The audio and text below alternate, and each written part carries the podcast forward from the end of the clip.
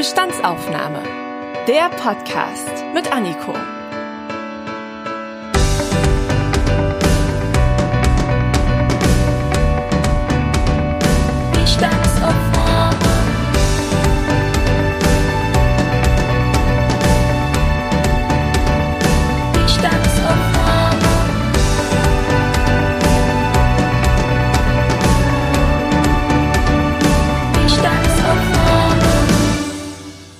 Willkommen zu einer neuen Folge der Bestandsaufnahme. Schön, dass ihr wieder dabei seid. Heute geht es um ein sehr wichtiges Thema und ein Problem, das in der Geschichte der Menschheit leider schon sehr, sehr lange präsent ist. Diskriminierung sei es zum Beispiel wegen der Hautfarbe oder der Herkunft. Seit Jahrhunderten werden Gruppen oder einzelne Menschen benachteiligt, weil sie Wertvorstellungen nicht entsprechen oder auch Einstellungen, Vorurteilen nicht gerecht werden. Und seit dem Tod von George Floyd gehen immer mehr Menschen auf die Straßen, engagieren sich und kämpfen insbesondere für die Rechte von Schwarzen. Auch die deutschen Medien diskutieren. In der Umsetzung hagelt es allerdings sehr viel Kritik, zum Beispiel für ausschließlich weiße Talkshow-Gäste oder die falsche Wortwahl wie Rassenkonflikt oder Rassenunruhen, um jetzt nur mal zwei Beispiele zu nennen. Auch die generelle Darstellung der deutschen Gesellschaft innerhalb der Berichterstattung wird kritisiert. Die Presse und die Medien werden ja oft auch als vierte Gewalt im Staat bezeichnet, weil wir uns mit Hilfe der Medien informieren, sie tragen zur Meinungsbildung bei und zur öffentlichen Diskussion. Aber jetzt müssen wir uns die Frage stellen, fehlt es den klassischen Medien an Diversität und unterschiedlichen Perspektiven? Diese Frage möchte ich in dieser Folge mit Janan Topçu klären. Sie ist Publizistin, Dozentin und Moderatorin. Außerdem ist sie Mitbegründerin der neuen deutschen Medienmacherinnen, einem bundesweiten Zusammenschluss aus Medienschaffenden, die sich für mehr Vielfalt in den Medien einsetzen, personell, aber auch inhaltlich. Guten Tag, Frau Topçu. Guten Tag. Steigen wir doch mal direkt ein in die Bestandsaufnahme. Wie sind denn deutsche Redaktionen gerade besetzt? Also wie viele Chefredakteurinnen haben einen Migrationshintergrund? Also es gab ja die Untersuchung der neuen deutschen Medienmacherin dazu und ähm, der Mediendienst Integration hat ähm, das, glaube ich, auch unlängst äh, publiziert. Die Zahl beläuft sich so um sechs Prozent wohl. Ähm, Wobei ich immer diese Zahlen auch mal so für problematisch halte und auch insgesamt ähm, die Debatte ein bisschen schräg finde. Einerseits möchten wir ja, im Grunde, dass der Migrationshintergrund abgeschafft wird, dass diese Kategorie im Grunde gar keine Rolle spielt. Andererseits fokussieren wir uns auch in den medienpolitischen Debatten darauf, wer nun Migrationshintergrund hat oder nicht. Ich glaube, das ist jetzt irgendwie so eine schräge Diskussion. Und ähm, meine Position weicht ein bisschen eigentlich auch ab von den der Kolleginnen und Kollegen in meinem Verein, ähm, weil ich nicht der Ansicht bin, dass quasi die Herkunft per se die Qualität von ähm, Journalismus und von Medienmacherinnen ähm, ausmacht. Wie sieht es denn aus mit Geschlechtern? Ist es da auch so, dass Sie jetzt sagen würden, hm, ein Geschlecht, das ist gar nicht so wichtig? Oder ähm, sind Sie da zum Beispiel der Ansicht, dass mehr Frauen äh, höhere Positionen kriegen sollten? Also ich bin der Ansicht, dass die äh, Gesellschaft in ihrer Zusammensetzung sich auch insgesamt in den äh, Medien äh, widerspiegeln sollte, auf allen Ebenen, also von, von den wirklich von den Indianern sozusagen, die die äh, Grundbasisarbeit machen, auf die Straße gehen, recherchieren, ähm, die ähm, Leute ansprechen, äh, auf Themen aus ähm, so ein Gespür entwickeln, die und auch die Entscheidungsträger, dass sich das alles widerspiegeln muss und das natürlich nicht nur jetzt um die ähm, Bezeichnung zu nehmen, weiße Deutsche ähm, in den Entscheidungsebenen vertreten sind. Ähm, also die, diese Vielfalt in der Weise äh, spiegelt sich nicht in den Redaktionen wieder. Das muss man schon sagen. Ähm, und auch mit den Frauen, das ist ja grundsätzlich auch, also in, das betrifft aber auch nicht nur die Medien, sondern wir haben das ja in allen Wirtschafts- ähm, in allen Wirtschaftseinrichtungen, überall, dass halt Frauen da, wo es um Macht geht und um Entscheidungen geht, dass da halt Frauen äh, weniger vertreten. Woran liegt das denn? Vielleicht haben Sie ja eine Vermutung, dass viele Redaktionen sehr weiß sind. Also ich, ich bin seit äh, 25 Jahren äh, Journalistin.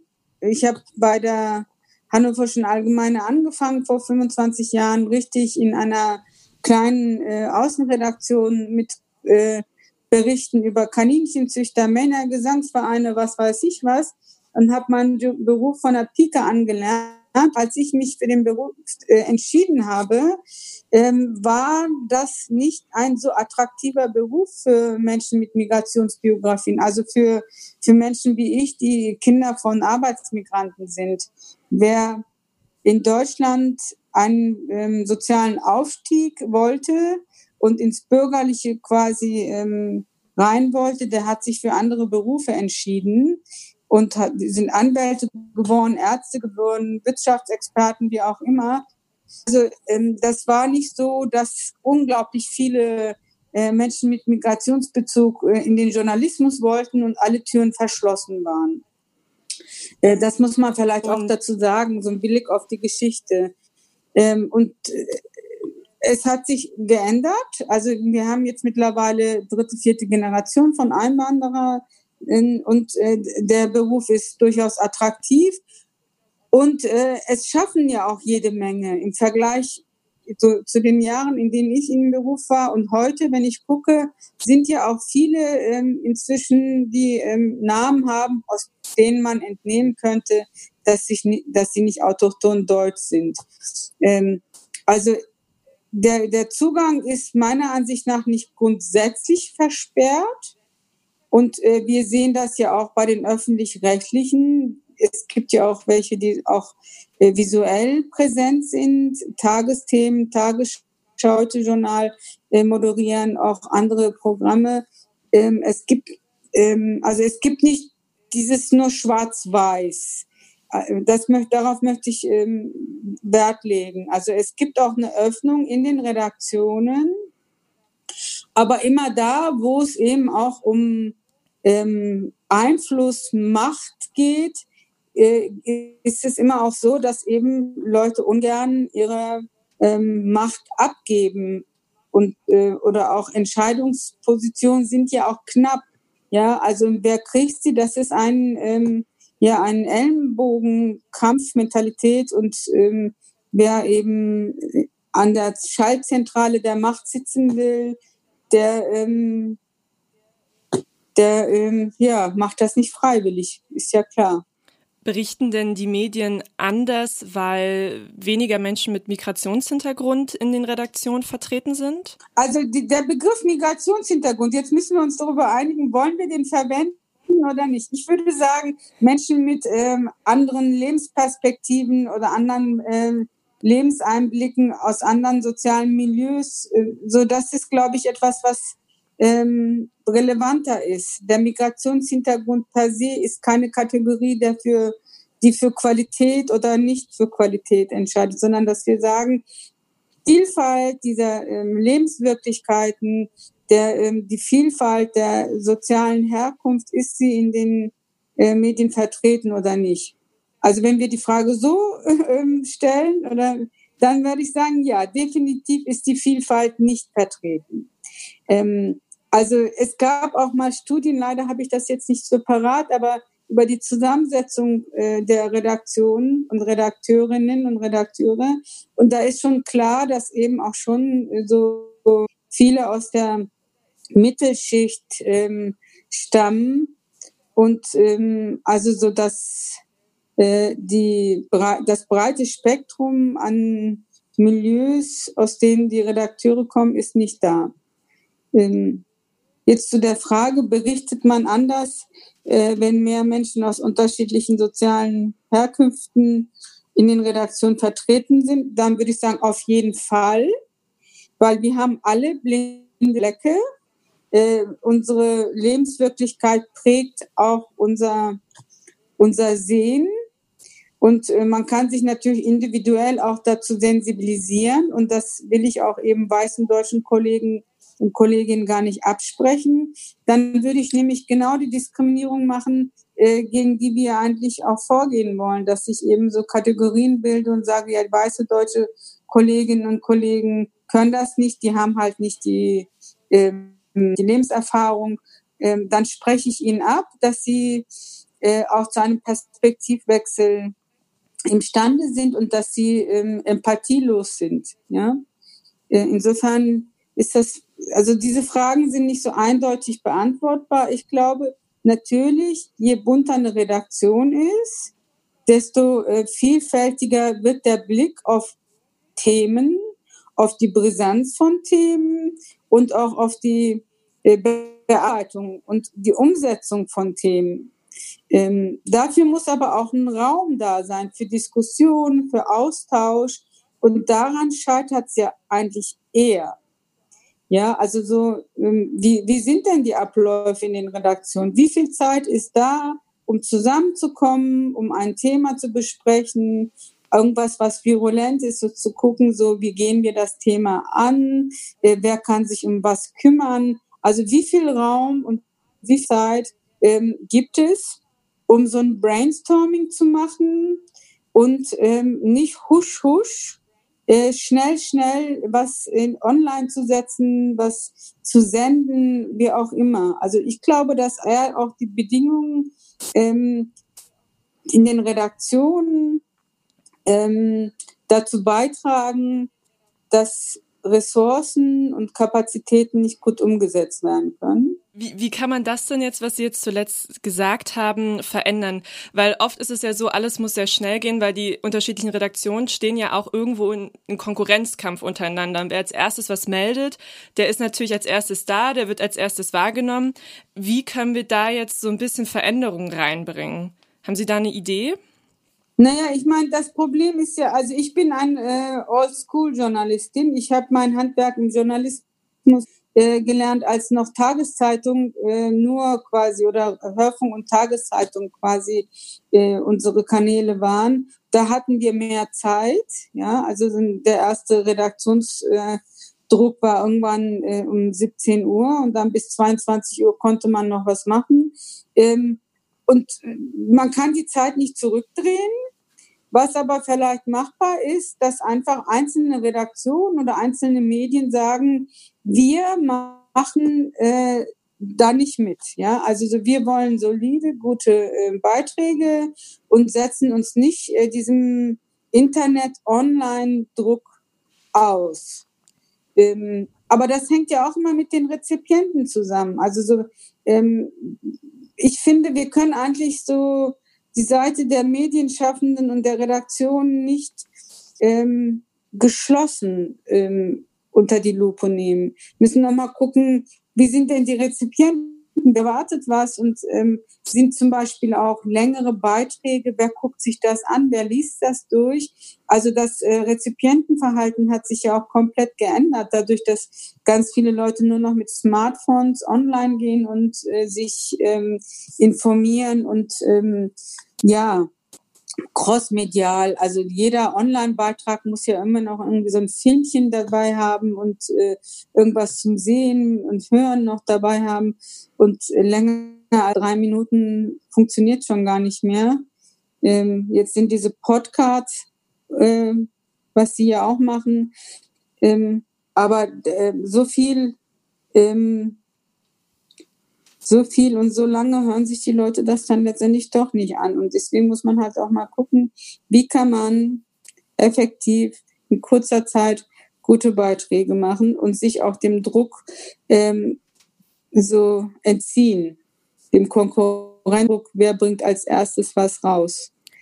Ja, da, da sind dann halt die Entscheidungsträger gefragt, ja, also ähm, ähm, zu sagen, nee, wir warten jetzt einfach mal noch einen halben Tag und schießen nicht gleich eine Meldung raus. Wir, wir, also äh, es zeigt sich im Nachhinein ja auch immer wieder mal, dass es eigentlich gut ist, wenn man mal tief durchatmet und nicht gleich irgendwas losposaunt. Aktuell Beispiel Hanau. Ähm, bei dem ähm, Attentat am 19. Februar. Die ersten Berichte gingen ja so davon aus, dass es so eine Art äh, Clan-Kriminalität und was weiß ich was war. Und wo ich so gedacht habe, Leute, auch jetzt meine Kollegen und Kollegen in den Medien, äh, mal Luft einatmen und dann erstmal in Ruhe ausatmen und nicht gleich alles rausposaunen, noch bevor irgendwas genaues äh, ermittelt wurde. Ähm, also das ist, finde ich, ähm, ja, das sorgt dann auch für einen Vertrauensverlust in den Medien zum einen, bei denen, die auch eine qualitätsvolle Berichterstattung sich wünschen. Und bei denen, die sowieso ihr Narrativ bestätigt haben wollen, bleibt eben die erste nicht richtig recherchierte Nachricht hängen, äh, Clan-Kriminalität. Und bis man solche Leute da vom Gegenteil überzeugt hat, ähm, ja, oder ist es dann schwer, sie vom Gegenteil zu überzeugen? Ein zweites Beispiel, was mir einfällt, das war vor zwei, drei Jahren in Münster, wo jemand in, äh, im öffentlichen Raum in einem Straßencafé mit dem Auto reingefahren ist, irgendwie einen durchgeknallter. Da war dann auch sofort von einem islamistischen Attentat die Rede. Ähm, auch eine Lokalredaktion, die das so berichtet hatte. Es stellte sich aber heraus, dass irgendein durchgeknallter weißer Dollar ähm, quasi so amok gelaufen ist. Ähm, also bei manchen bleibt dann aber auch hängen, das war so ein islamistisches Attentat. Auch wenn die Redaktion später das korrigiert hat, diese Korrektur ähm, nehmen ja dann nicht alle wieder wahr. Ja? Ähm, insofern, also so ein bisschen entschleunigter wäre eigentlich gut. Das wird aber, das bleibt, glaube ich, so ein Wunsch von mir und vielen anderen, die mit den Entwicklungen in Medien gerade nicht zufrieden sind, weil wir können die Zeit nicht zurückdrehen und Internet und Online bestimmt halt äh, äh, unser Handwerk und unser, unseren Beruf. Aber besteht denn nicht die Hoffnung, dass jetzt die jungen Journalistinnen, die jetzt nachwachsen, vielleicht was ändern können und vielleicht auch ähm, jetzt mit diesem Wissen neu auch im Journalismus arbeiten können? Also die Hoffnung besteht, wenn sie in die Entscheidungsebenen kommen und auch mitbestimmen können darüber, wie Abläufe sind und ähm, wie quasi, was für ein redaktioneller äh, ähm, Standard gehalten werden soll und nach welchen äh, journalistischen, ethischen Grundwerten ähm, ja, publiziert werden soll. Dann besteht Hoffnung. Aber ähm, jetzt bei den, bei denen, die jetzt gerade Entscheidungsträger sind, ähm, habe ich leider, ähm, sehe ich das nicht. Da ist der Druck und die Konkurrenz und irgendwie Erster sein doch äh, stärker. Mhm. Jetzt haben wir aktuell diese große Rassismusdebatte oder Diskriminierungsdebatte. Wie können wir die denn führen, damit sich nachhaltig was ändert. Ich habe ja am Anfang schon gesagt, dass die deutschen Medien auch kritisiert werden, weil sie zum Beispiel die falsche Wortwahl benutzen. Wie können wir jetzt daraus lernen und dann nachhaltig auch ein bisschen wenigstens was verändern?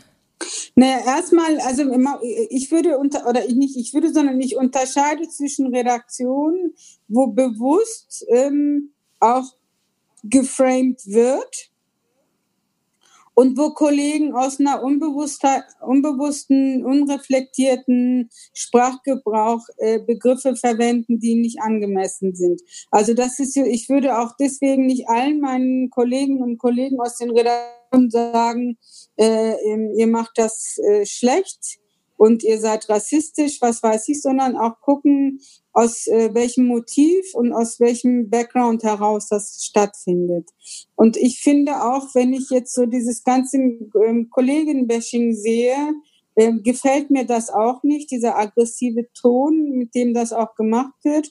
Ich finde, wir müssen ein bisschen ähm, ja, äh, freundlicher miteinander umgehen uns auf Fehler hinweisen, aber nicht äh, so, ähm, so in so einem lauten, aggressiven Ton.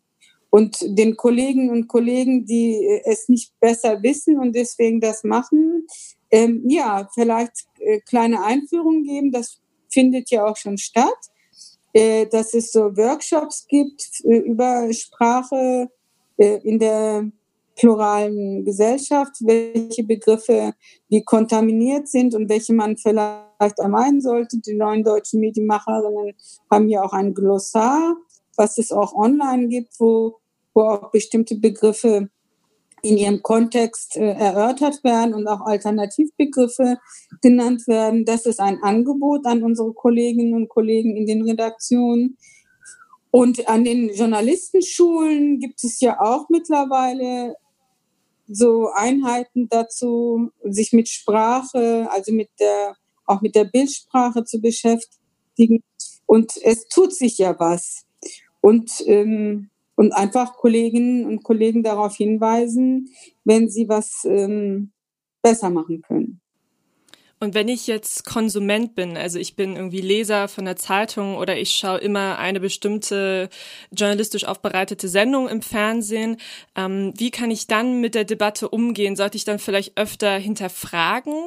Was könnte ich dann machen, damit auch ich für mich nachhaltig vielleicht mein, mein Verhalten reflektieren kann und auch was dazu lerne?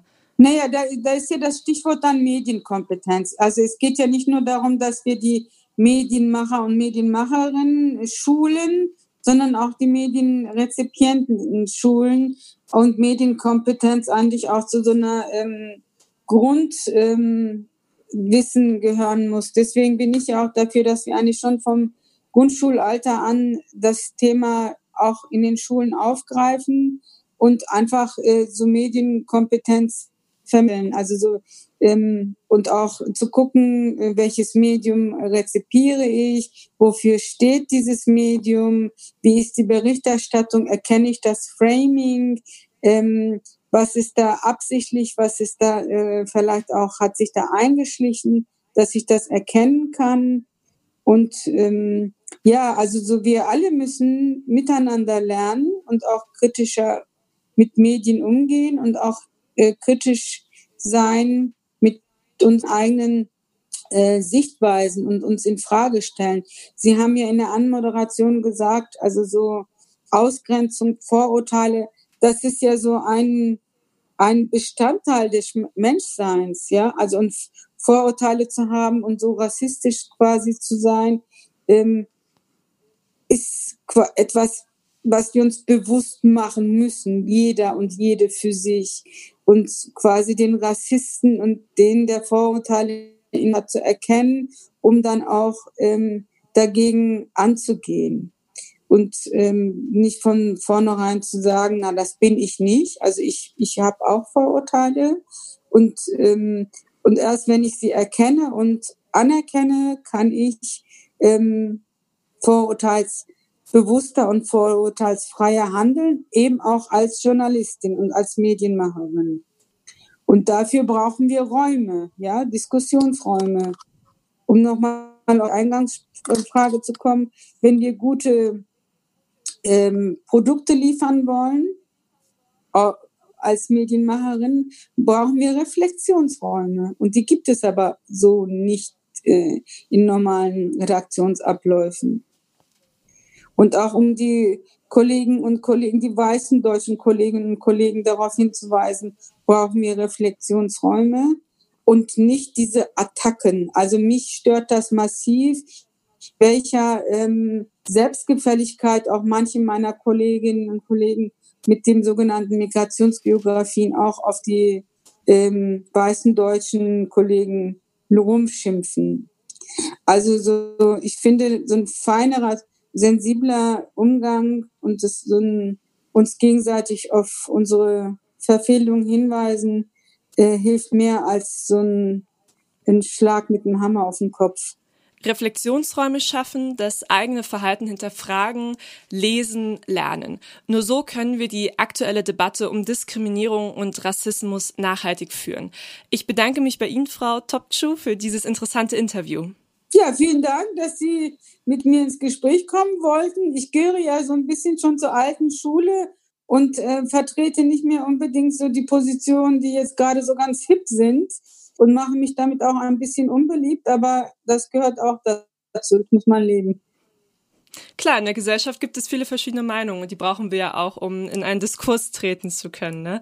Und ich hoffe jetzt, dass ihr da draußen einiges gelernt habt und vor allem Denkanstöße für euer weiteres Handeln aus dieser Folge mitnehmen konntet. Überlegt mal, wie ihr im Alltag so handelt, reflektiert das mal, hinterfragt das, lasst uns was bewegen.